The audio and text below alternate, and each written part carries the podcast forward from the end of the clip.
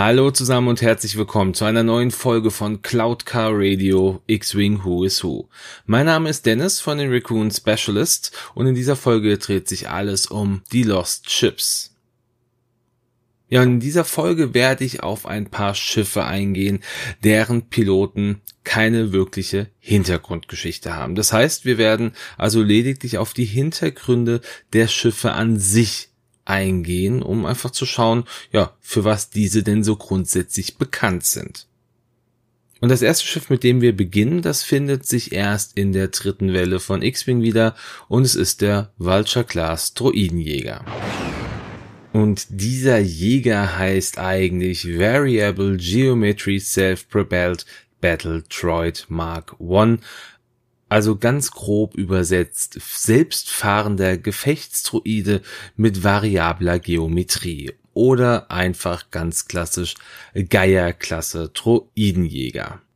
Dieser Droidenjäger, der wurde von der Hoa Chal Engineering gebaut, die sich auf den Bau von Droidenjägern, aber auch von Droiden selber spezialisiert hatten. Doch trotz dieser Spezialisierung waren sie auch für den Bau beispielsweise des Pete Shuttles verantwortlich. Der Jäger selber, der war komplett unbemannt und wurde nur von einer KI gesteuert, die in aller Regel in einem in der Nähe befindlichen Kontrollschiff agierte. Und im Gegensatz zu den organischen Piloten war diese KI imstande, auch die extremsten Manöver zu fliegen, was das Schiff enorm effizient machte. Dennoch hatten sie halt nicht diese Gerissenheit und diesen Fokus, den ein Klon oder gar ein Jedi mit in den Kampf brachten. Im Laufe der Zeit wurde den Schiffen aber auch eine KI so weit installiert, dass sie auch im begrenzten Maße unabhängig operieren konnten und nicht zwingend auf ein Kontrollschiff angewiesen waren. Dadurch, dass der Jäger aber keinerlei Lebenserhaltungssysteme benötigte, war mehr Raum für Waffen und Treibstoff gegeben und durch den nicht vorhandenen Piloten waren diese Jäger auch oft nur mehr so als Opfer von den Separatisten zu sehen. Die wurden einfach in den Kampf geschickt in Masse. Wenn sie nicht im Flugmodus waren, konnten die Droidenjäger auch in einen G-Modus gehen und ihre Flügel als Laufkrallen verwenden.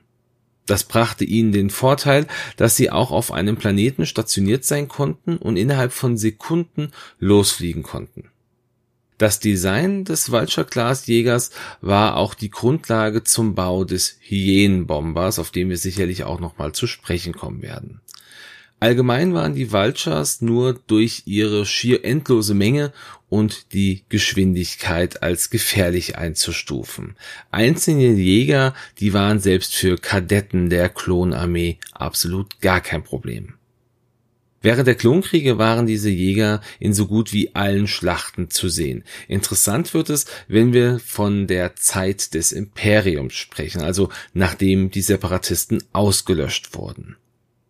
Viele Jäger fielen nämlich den verschiedenen Rebellengruppen in die Hände. Ein besonders populäres Beispiel, das war die Rebellengruppe rund um Cem Syndulla, also Heras Vater, der mit einigen dieser Schiffe sogar einen imperialen Sternzerstörer angegriffen hat. Und auch Großadmiral Thrawn, der sammelte Teile dieser Jäger als Trophäen.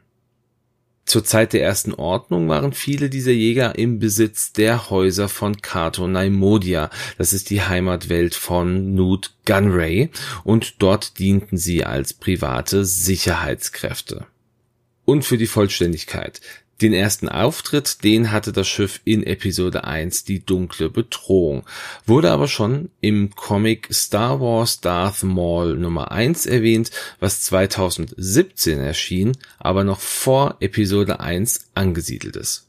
So viel dann zum Vulture-Class-Droiden. Kommen wir zum nächsten Schiff, was auch in der dritten Welle von X-Wing 2.0 released wurde, und zwar der TIE Striker. Der experimentelle TIE SK X1 Luftüberlegenheitsjäger oder einfach nur TIE Stürmer naja, belassen wir es vielleicht lieber bei TIE Striker, wurde im Grunde wie alles, was beim Imperium fliegt, von der Sienna Flottensysteme entwickelt und gebaut. Im Gegensatz zu den anderen Teilmodellen war dieser Jäger speziell für den Atmosphärenkampf entwickelt worden und sollte wichtige Bodenbasen schützen. Eine Besonderheit ist, dass dieser Jäger wirklich wie eine Mischung aus mehreren Thai-Modellen aussieht.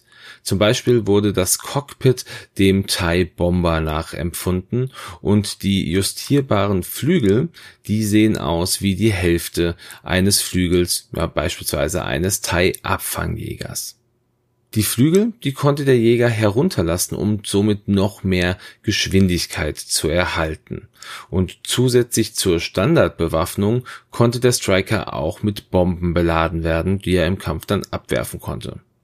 Und neben dem Piloten gab es auch noch Platz für einen Kanonier bzw. einen Bombenschützen und im Gegensatz zu vielen anderen Jägern verfügte der TIE Striker auch über Lebenserhaltungssysteme. Oft wurde der TIE Striker aber auch als Mini-Transporter verwendet, um beispielsweise Vorräte oder Personal schnell von der Umlaufbahn auf die Planeten zu eskortieren. Ein sehr interessanter Fakt ist, dass das Schiff größtenteils von den frischen Kadetten der Akademie geflogen wurde. Das lag daran, dass das Imperium jetzt nach und nach die ja dennoch erfahrenen Klontruppen ausmustern musste und wollte.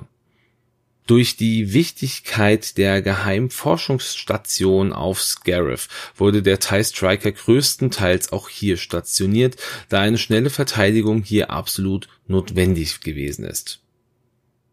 Während des Rebellenangriffs auf Scarif wurden einige TIE Striker in den Kampf geschickt und einige begleiteten auch den TIE Reaper zum Landeplatz, um dort die Todestruppen in den Kampf zu entsenden.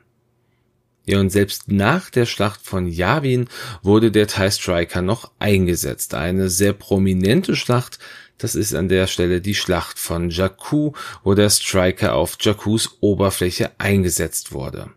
Dies lässt sich im Comic Poe Dameron Nummer 9 von 2016 nachlesen. Und der erste Auftritt, den hatte das Schiff natürlich in Rogue One, A Star Wars Story, aber in der etwas früher ansetzenden Webcomic-Serie Leia Organa Ordeal of the Princess von 2019 findet der TIE Striker seine erste Erwähnung in verschiedenen Rückblicken. Und ein kleiner Fakt zu dieser Webcomic-Serie. Hierbei handelt es sich um eine rein japanische Webserie. Ja, jetzt kommen wir auch schon zum letzten Schiff dieser Folge und wir begeben uns in den aktuellen Star Wars Kanon mit dem TIE Silencer.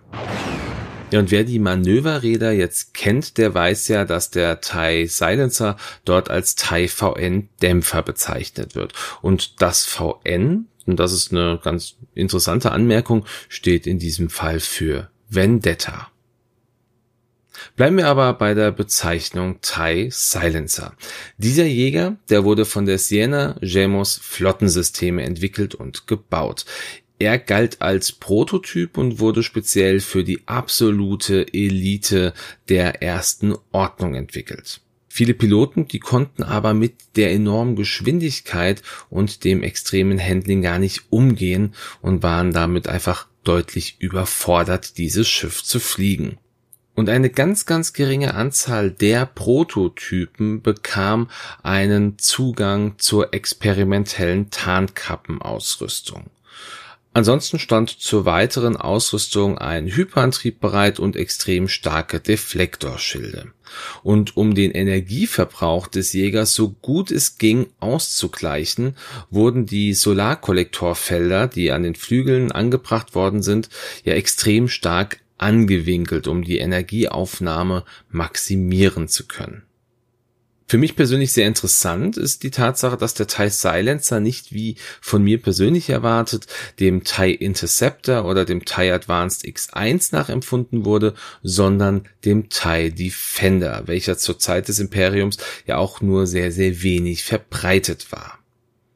Die Entwicklungsabteilung der Siena Gemos Flottensysteme, die versuchte mit dem Silencer schon das zweite Schiff der ersten Ordnung mit schweren Waffen auszurüsten, was hier auch extrem gut funktionierte, da dieser Jäger immer noch sehr stark modifizierbar war.